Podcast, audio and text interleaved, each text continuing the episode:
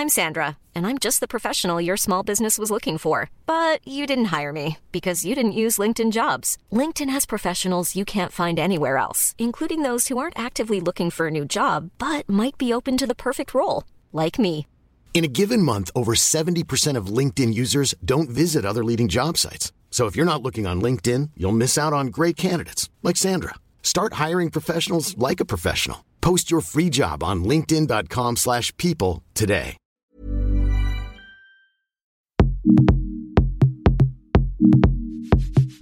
Salut, ici Louise Petrouchka, chargée des podcasts sur Mademoiselle. Merci d'écouter cet épisode de Sois gentil, dis merci, fais un bisou. Comme tu l'entends à cette douce musique, il est sponsorisé par Diafana à l'occasion de la sortie du film Les Fauves avec Lily Rose Depp et Laurent Lafitte au casting. Et je passe bien sûr la parole à Kalindi, notre rédactrice ciné-série qui l'a vu. Voici ce qu'elle en dit. Alors Les Fauves, c'est l'histoire d'une jeune femme de 17 ans qui s'appelle Laura et qui passe l'été en Dordogne euh, dans un camping où il fait très chaud et où surtout elle s'ennuie pas mal. Euh, sûr, tout n'est pas calme euh, dans ce camping puisque des gens disparaissent et que même une rumeur galope selon laquelle un fauve serait responsable de cette disparition. Dans ce camping, Laura elle fait aussi la rencontre de Paul, un homme plus âgé qui a l'air un peu mystérieux pour pas dire franchement louche. Et du coup, la jeune femme n'a plus qu'un objectif, c'est de découvrir ce que cache Paul et surtout d'élucider le mystère de la panthère. J'espère que ça t'a donné envie d'aller voir le film. Tu trouveras dans les notes du podcast un lien vers la bande-annonce et la critique de Kalindi. Il est maintenant l'heure de Sois gentille, dis merci, fais un bisou. Et voir si ça tourne bien. Je disais qu'il était très joli votre ton parapluie. Merci beaucoup. On se tutoie, c'est très bien. Moi, ce que je te propose, c'est de participer. En fait, j'ai un, un podcast qui s'appelle Sois gentil, dis merci, fais un bisou. Les histoires des anciennes petites filles sages qui ont arrêté de l'être. Et c'est un format d'interview parcours portrait qui permet de d'inspirer toutes celles qui nous écoutent pour savoir un petit peu c'est quoi les petits carrefours de vie. Tu sais, pas les grandes décisions qui font qu'on change l'existence, mais euh, les, les petits carrefours, les petites décisions qu'on prend et qui fait qu'on devient qui on est. Alors certes, tu es jeune, mais tu as déjà une histoire intéressante. Tu as un, un métier qui fascine et qui passionne plein de gens. Moi, ce qui m'intéresse, c'est de t'entendre raconter un petit peu ça. D'accord. Et je précise que c'est une interview qui est absolument non intrusive. J'ai vu euh, un post Instagram très joli que tu as fait sur euh, l'intimité. Et c'est très important pour moi. Si je te pose une question à laquelle euh, c'était sur un projet photo où euh, tu parlais de Ah oui, exactement, ouais. C'est en anglais. Ah bah ça fait plaisir de, que vous avez lu ça, c'est gentil. Pourquoi tu toi Ah oui, pardon, tu, ouais, je suis trop habituée à la... Mais moi pareil. Et, euh, donc je, je- c'est hyper important pour moi. S'il y a des questions auxquelles t'as pas envie de répondre, tu me le dis. C'est coupé. Next. Ben, J'apprécie, c'est très gentil. Merci beaucoup.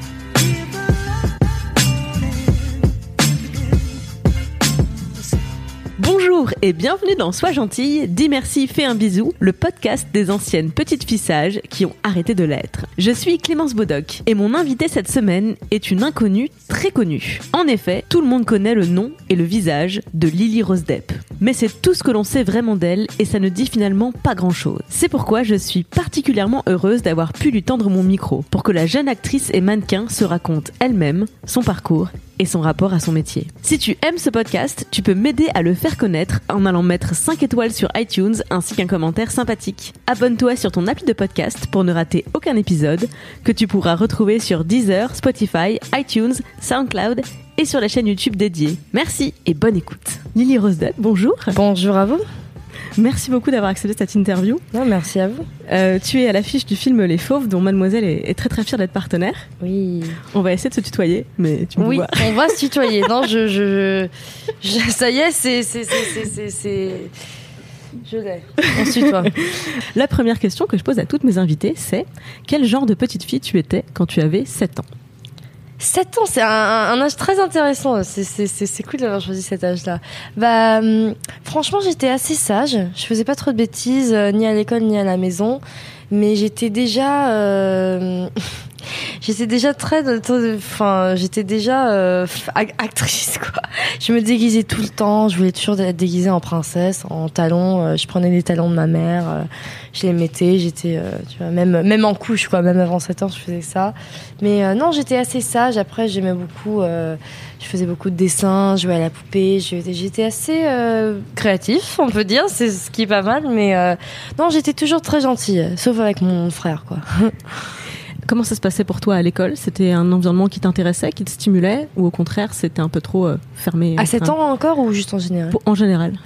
Euh, bah parce que je pense qu'à 7 ans c'est un peu plus facile d'être euh, stimulé par l'école parce qu'en fait c'est les copains et puis pas grand chose d'autre quoi mais euh, non moi j'ai toujours bien aimé l'école pour bah, plutôt pour les cours de d'histoire et d'anglais. J'adore lire et j'adore l'histoire. Donc du coup ça ça m'a toujours euh, intéressé après les maths et la science ça n'a jamais été mon truc. Donc j'ai bien galéré avec ça à l'école. Euh, mais euh, une chose que que après enfin toutes les écoles ont leurs défauts mais une chose que j'apprécie vraiment de l'école où je de mon de mon lycée c'est que j'ai lu tellement de livres sublimes grâce à eux que j'aurais peut-être pas lu euh, si c'était juste à moi de de, choisir. J'ai lu plein de, classiques, de choses magnifiques, de choses anciennes que j'aurais peut-être pas choisi pour moi-même et que maintenant, étant plus plus grande, je suis très contente de les avoir lus. Et euh, donc ouais, ça a été. Et puis socialement aussi, euh, tous mes amis euh, d'aujourd'hui, c'est des amis d'école, donc j'ai été très chanceuse comme ça. ouais, moi j'ai l'école. Est-ce que tu te souviens de la première fois que tu as défendu une idée à toi, une idée originale, ton truc, tu t'es dit ça, c'est mon truc et je veux que les gens y croient et me suivent. C'est très intéressant, comme je suis qu'on m'a jamais posé cette question, c'est très intéressant. Bah, c'est peut-être quand j'étais en. Quand j'étais en euh, CM1, CM1 ou CM2, il y avait, on faisait un truc dans mon, dans ma, ma classe où c'était genre, euh, on avait des, hum, presque des rôles dans le, dans la classe comme des positions de, de, de gouvernement. Genre, il y avait la, la, hum, genre le président de la classe. Après, il y avait euh, le, le, enfin le second. euh, Enfin, il y avait tout, plein de rôles. Du... Il n'y avait pas que des délégués de classe, il y avait une Il y a- hiérarchie Oui, euh, oui, y- oui, oui. Et oui, d'accord. Et, et- et exact- exactement. Il fallait faire des campagnes pour avoir la position que tu voulais. Et je me souviens, je devais avoir bah, CM1, on a quoi, euh, 9-10 ans? Ouais, 8-9 neuf- ans, ouais, un truc comme ça. Je voulais absolument être présidente de, de la classe et donc Yes. j'avais fait plein de posters, genre Lily Rose pour, pour, présidente et tout. J'avais fait toute une campagne, j'avais fait un discours devant ma classe pour dire c'est pour ça qu'il faut voter pour moi, je vais vous protéger, vous faire ci et ça. euh. Et j'ai perdu. j'ai perdu, mais mais, euh, mais j'avais bien défendu ma, ma cause et, euh, et mes copines avaient voté pour moi. Mais euh, voilà. Ça t'avait rendu fier de défendre tes idées?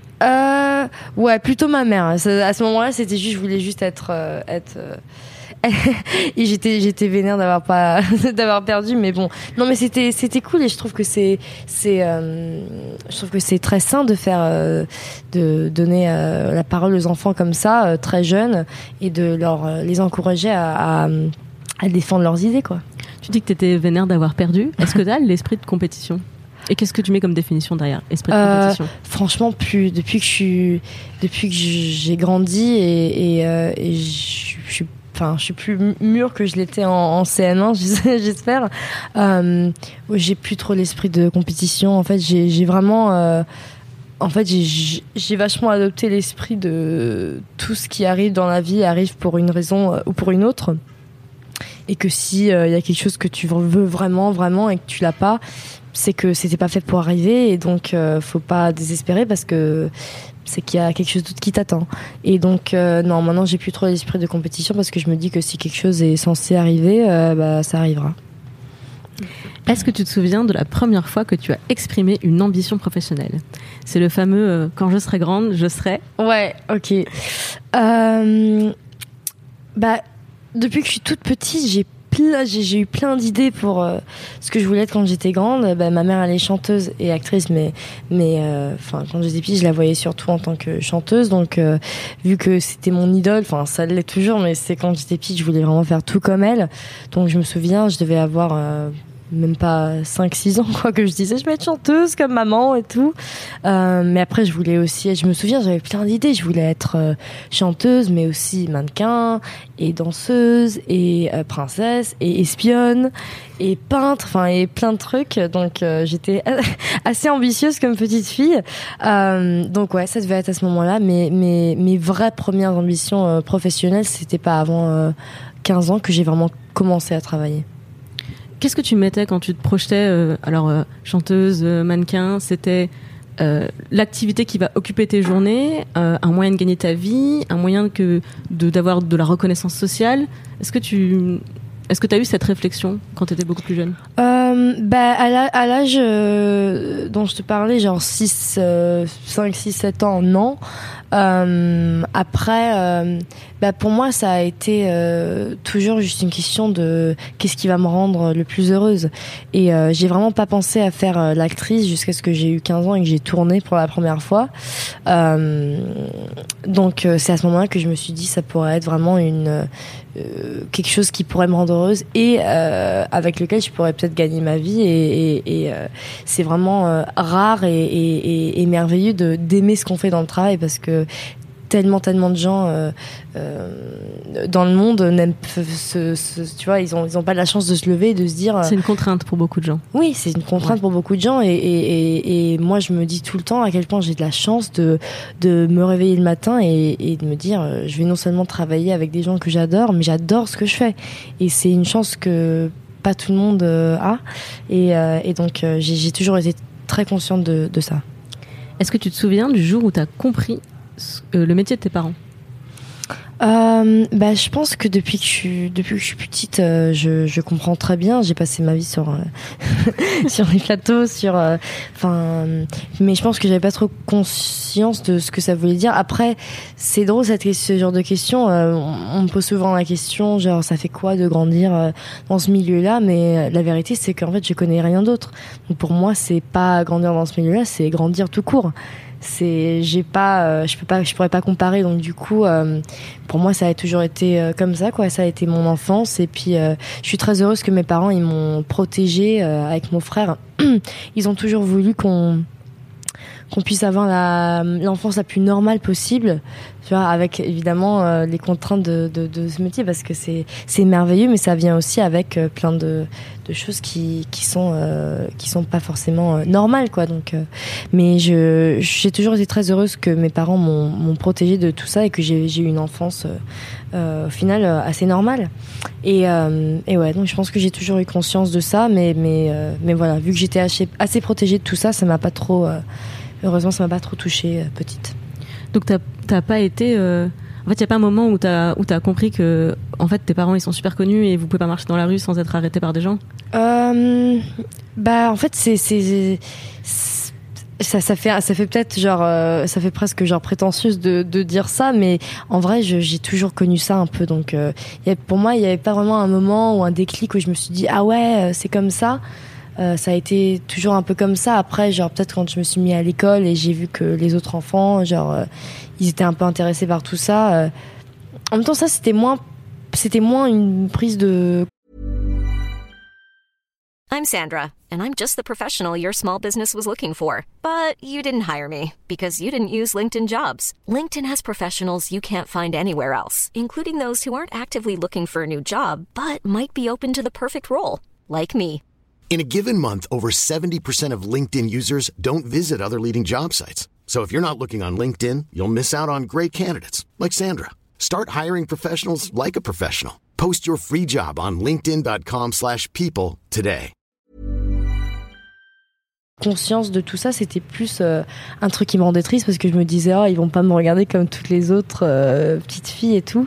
Euh, mais ouais, pour moi ça a été toujours quelque chose que j'ai que j'ai compris mais mais dont on a essayé de me protéger quand même au plus possible.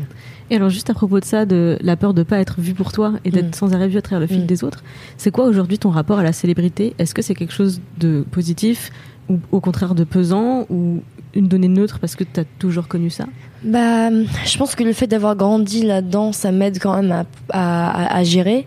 Euh, c'est, enfin, ni pour moi ni pour euh, qui que ce soit, c'est, facile dans cette, cette, position-là. C'est évidemment d'être d'être d'être euh, reconnu pour son travail c'est c'est merveilleux et c'est ça fait vraiment plaisir. Mais après euh, ça vient aussi avec euh, avec des gens qui sont pas toujours gentils avec des gens qui comprennent pas euh, euh, qu'on qu a aussi des vies privées qui respectent pas euh, les choses comme ça donc après ça c'est il faut gérer quoi. Mais c'est vrai que après moi je je fais ce métier parce que parce que j'adore jouer quoi. J'adore entre le moment où ils disent action et ils disent, ils disent couper c'est pour ça que je fais ce métier quoi. Donc euh, pour moi, la célébrité, c'est c'est c'est c'est c'est pas ce qui m'importe, c'est même pas ce qui m'intéresse du tout. En fait, c'est juste que c'est ça ça fait partie du métier et euh, et après, euh, comme je disais, d'être reconnu pour son travail, c'est ça qui fait vraiment plaisir et et euh, si on peut si on peut toucher une personne avec son travail, ça fait déjà trop plaisir. donc voilà, mais après la célébrité, tout ce qui est d'être connu, d'être photographié, c'est pas c'est pas c'est pas forcément ce qui m'intéresse. Alors pour revenir un peu au concret de ton travail, mm. euh, est-ce que tu as, déjà douté de, ton talent, de tes capacités? Est-ce qu'il y a eu un moment dans ta carrière où tu t'es dit euh, ah je, je, vais je vais pas y arriver, enfin je, je suis pas à la hauteur? Absolument et puis toujours, mais même je me dis que je pense pas que j'aurais je pense même que j'aurais pas trop envie de de me dire un jour ça y est je suis super je peux tout faire et puis euh, et puis je peux et puis je voilà j'ai peur de rien enfin après c'est c'est bien d'avoir confiance en soi c'est sûr et puis faut l'avoir mais non, moi je doute euh, tout le temps, tout le temps, tout le temps, et et, euh, je, je me vois pas ne pas douter même dans l'avenir. J'espère peut-être prendre un peu plus de confiance en moi, mais c'est vrai que ouais, absolument, il y a des moments comme comme il y a aussi des moments où on se dit là je me sens bien, j'ai j'ai réussi cette scène ou quand tu as de l'encouragement de ton réalisateur ou de tes tes, tes tes partenaires, c'est vraiment des moments euh, merveilleux où tu te dis ah j'ai peut-être fait quelque chose de bien. Ça c'est vraiment les merveilleux, des merveilleux moments. Mais après euh, des moments où je doute, où je me dis ah je, je vais pas y arriver, ça ça m'arrive tout le temps. Mais c'est quoi ton moteur? Parce que la petite voix qui dit euh, t'es pas l'auteur, tu vas pas y arriver. Mm. je pense qu'on est très nombreuses à l'entendre. Ouais. Et la petite voix qui dit good job, vraiment, mm. t'as super bien géré elle est plus dure à entendre. Elle vient d'où la tienne? Euh, bah c'est vrai qu'elle est plus dure, à entendre, mais franchement ça vient de de mes proches, euh, des gens que j'aime, euh, qui m'encouragent. J'ai vraiment beaucoup de chance d'avoir une famille et des amis vraiment merveilleux. Et je pense que si c'était pas pour les gens dans ma vie qui me disaient de continuer, qui m'encouragent, je sais pas si je continuerais. J'ai vraiment beaucoup de ma force, je trouve, vient des gens qui me soutiennent. Et puis je trouve aussi que, comme je disais, ces moments-là où on, reçoit de l'encouragement, soit de, son réalisateur, qui est quand même ton, chef sur un plateau, si tu reçois de l'encouragement de ton réalisateur, de tes partenaires, tous ces petits moments euh, où tu te sens bien, euh, faut s'accrocher vraiment fort à ces moments-là, parce que comme ça, dans les moments plus durs où tu te dis ah j'y arrive pas, je suis pas à la hauteur, tout ça, tu peux te raccrocher à ces moments-là et dire mais souviens-toi comment tu te sentais bien à ce moment-là. En tout cas pour moi c'est pour moi c'est ça. Est-ce que tu te souviens d'un jour où tu es sorti très loin de ta zone de confort? Sur un tournage? Comme tu veux. Euh, euh, ouais. ouais, enfin après il y en a plein je, trouve mais euh, franchement bah, je, je, suis là pour faire la promo de, de, de, de des fauves, mais franchement, une moment, le, premier moment auquel j'y pensais quand tu m'as posé cette question, c'est, euh, vous avez vu l'homme fidèle? En fait, je je, je, je sors, enfin, j'ai sorti aussi euh, au mois de décembre euh, un film qui s'appelle L'homme fidèle de Louis Garrel. Et euh, dans ce film-là, vous l'avez vu Moi, je l'ai pas vu. dans cette, ce film-là, il y a une scène où je vais voir Louis dans son bureau et je lui fais une une déclaration d'amour très particulière et et et, euh, et, euh, et, ouais voilà. Je, je vais pas en dire plus. Allez allez voir le film. Mais euh, mais ouais ça, ça a été vraiment une scène ouais c'était pas du tout dans ma zone de, confort mais j'adore cette scène et je d'avoir été poussée comme ça par par par le scénario par le personnage par mon par mon réalisateur ça m'a permis de, de, enfin c'est bien les, les, challenges quoi moi je fais pas ce métier pour être euh, à l'aise quoi. Donc euh, moi j'aime bien les moments comme ça où je me dis oh là là je, je, je, préfère faire quelque chose qui me fait peur que de faire quelque chose que je me dis oh ça va être facile. Donc ça c'est un moteur. Ouais quand ça aussi un défi un challenge ça ouais, d'ailleurs quand on parle de ça c'est aussi ça c'est que moi j'aime bien euh, je me suis dit j'aime bien faire des trucs où je me dis où je doute un peu. Parce que je me dis que ça ça ça me donne de la ça me motive en fait pour faire euh, au mieux. Parce que si quelque chose est trop facile tu vas pas te faire de ton mieux. Donc euh, si euh, si moi j'ai si je doute et je me dis oh là là je sais pas si je vais y réussir bah ça me donne encore plus envie encore plus envie de réussir parce que je j'y mets j'y mets tout. Est-ce que tu te souviens du jour où tu as où tu as pris conscience de ta voix du fait que tu avais du pouvoir et un impact? Dans, dans, dans le milieu ou juste dans ma ta vie, ou bah euh, ces moments-là en fait je trouve que ça arrive souvent dans la vie et après ça repart. Il y a comme les moments où on se dit ah, je suis pas assez bien et après les moments où on se dit si peut-être que je peux y arriver. Il y a plein de moments où on se dit euh, j'ai ma voix j'ai du pouvoir euh, je ce que je dis c'est important et tout ça. Euh, et je dis pas dans je dis pas euh, dans le public je dis pas professionnellement euh, dans dans sa vie quoi. Quand on se dit euh, mes mots ils ont de l'impact et tout et après il y a comme, et comme euh, comme euh, l'autre scénario il y a il y a y a toujours des moments où on se dit euh, oh euh, ça veut rien dire enfin tu vois je sais pas quoi tu ou, ou tu doutes quoi en gros Ouais. Mais moi franchement je c'est c'est débile mais je pense que c'est franchement c'est l'année dernière j'ai eu vraiment un j'ai l'impression que je, je suis vraiment je sais pas j'ai j'ai franchi quelque chose en, en, en moi qui m'a fait vraiment prendre conscience de ma voix et du fait que la seule personne qui a euh, le contrôle sur ma vie c'est moi et que euh, et que et que voilà je suis peut-être peut-être c'est en grandissant. Franchement le premier âge où je me suis dit là je me sens différente c'était 18 ans. Parce que euh, je sentais vraiment que maintenant j'étais une adulte. Et j'ai toujours été un peu une mini adulte genre depuis que j'ai euh, 12 ans euh, je... les gens me disent oh t'es une petite femme et tout. Mais euh, mais franchement euh, l'année dernière j'ai vraiment euh, il y a eu un déclic pour moi. Et, et c'est à ce moment-là que je me suis vraiment dit je suis grande et maintenant ma vie elle m'appartient Quel est le pire conseil qu'on t'ait donné dans la vie Ah c'est intéressant comme question, je, je pense. Euh, hum, le, le pire conseil qu'on m'ait donné dans ma vie. Oh, je sais pas du tout. Ah, je sais pas, je sais pas du tout. Je pense que.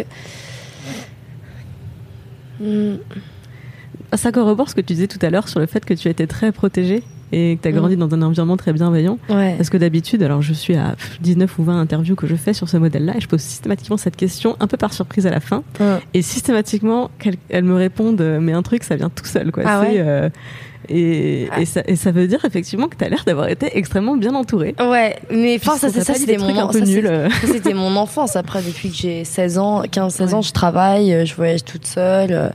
C'est, c'est drôle parce que j'ai, j'ai, eu une enfance euh, très protégée, euh, très, euh, voilà, très protégée quoi, et pour, et pour des bonnes raisons. Mais, mais depuis que j'ai 15 ans, je suis, assez libre, plus libre peut-être que beaucoup de filles de 15 ans parce que j'ai commencé à travailler très jeune et donc, euh, et donc à ce moment-là, c'est sûr, je, suis- je suis sûre d'avoir reçu de, de, de très mauvaises, euh, de très mauvais conseils, mais je m'en souviens pas. J'ai- J'aimerais bien pouvoir vous sortir quelque chose de, de bien, mais franchement, euh, ah, franchement, je me souviens pas. Alors, c'est quoi les meilleurs conseils que tu as reçus dans la vie? Ceux qui t'ont fait gagner du temps? Euh, bah, de jamais laisser qui que ce soit te, dire des choses sur toi-même ou essayer de t'apprendre qui tu es parce que c'est personne qui personne peut te dire qui tu es sauf toi. Et puis euh, et puis en termes de, cinéma euh, quelque chose qui m'a dit euh, quelque chose que m'a dit Louis Garrel qui m'a vachement aidé c'est de constamment nourrir son personnage de pensée. Parce que quand tu dis ton texte faut aussi avoir enfin quand on est quand on est dans la vie et on a une conversation normale il y a ce qui sort de, de notre bouche mais il y a aussi ce qu'il y a dans la tête. Donc euh, il faut nourrir son personnage de ça aussi. Et pour terminer, euh, est-ce que tu as des rôles modèles qui t'ont, euh, qui t'inspirent au quotidien et des, des figures, alors réelles ou fictives, dont tu t'inspires pour devenir la femme que t'es? Euh, c'est toujours des questions comme ça qui sont les plus difficiles parce qu'il y a tellement de, de, de, de, de personnes incroyables que j'a- que j'admire tellement depuis que je suis jeune, mais qui, comme les questions genre film préféré et tout, genre ça, ça m'échappe euh, immédiatement. Euh, Enfin, ma ma plus grande rôle modèle, c'est ma mère. C'est, c'est non seulement euh, je suis très proche de ma mère et, et je l'adore, mais c'est une femme et une mère incroyable. Et euh, pour moi, c'est vraiment la femme que j'aimerais devenir. Euh, Et après, euh, après, enfin, il y a plein d'actrices que j'adore. J'adore, euh, j'adore Romy Schneider, Catherine Deneuve, euh, Isabelle Huppert. Enfin, il y a tellement de, de, de, de, de- femmes sublimes que, que j'adore. Euh, Amy Winehouse aussi. euh, euh, Enfin, c'est pas une actrice, mais c'est une, une femme que, que j'aime beaucoup. Après, franchement, mes plus grands rôles modèles, ça a été les femmes de ma vie. ma mère, ma grand-mère, ma tante, mes tantes.